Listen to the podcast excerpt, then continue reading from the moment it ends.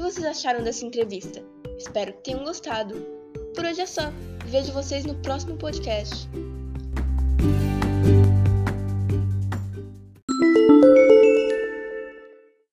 Seu primeiro contato com a área de tecnologia veio quando ele ainda era criança, em um curso básico de informática que sua mãe matriculou lá na década de 80, com aqueles computadores bem antigos com tela verde, mas ele achou incrível. Depois, no ensino médio, fez um curso técnico na mesma área e decidiu que era isso que queria fazer. Durante a universidade, Paulo já trabalhava e por isso não conseguiu se envolver muito com a vida universitária, participar de movimentos e iniciativas estudantis, fazer cursos gratuitos em outros institutos, fazer uma iniciação científica ou até um intercâmbio. Ele sente que não aproveitou o máximo que podia.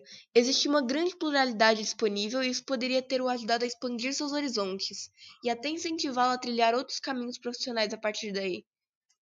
Hoje sua rotina é bastante dinâmica participa de vários projetos em paralelo e, como cada projeto pode estar em uma etapa diferente, seu foco de atuação muda em função disso.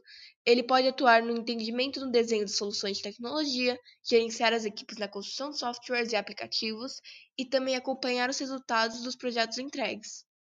Com relação à escolha de profissão, ele gosta muito do que faz, principalmente porque tem contato com muitas pessoas e contextos diferentes. Resolver problemas de negócio através da tecnologia contribui muito no seu aprendizado.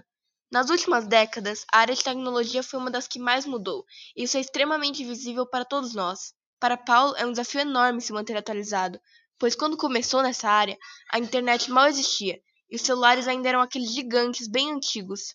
Hoje, já estão trabalhando com inteligência artificial e smartphones que têm centenas de vezes mais capacidade do que aqueles computadores de tela verde que ele usou no curso quando era criança.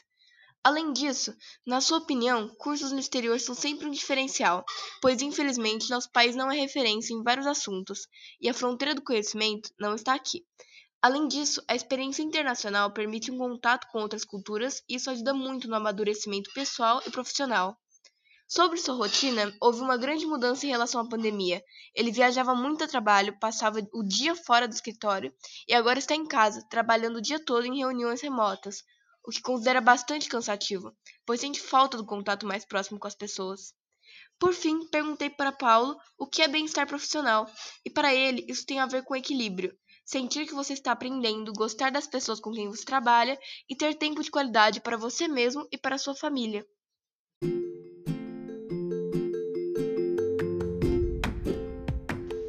Aí, o que vocês acharam dessa entrevista? Espero que tenham gostado. Por hoje é só.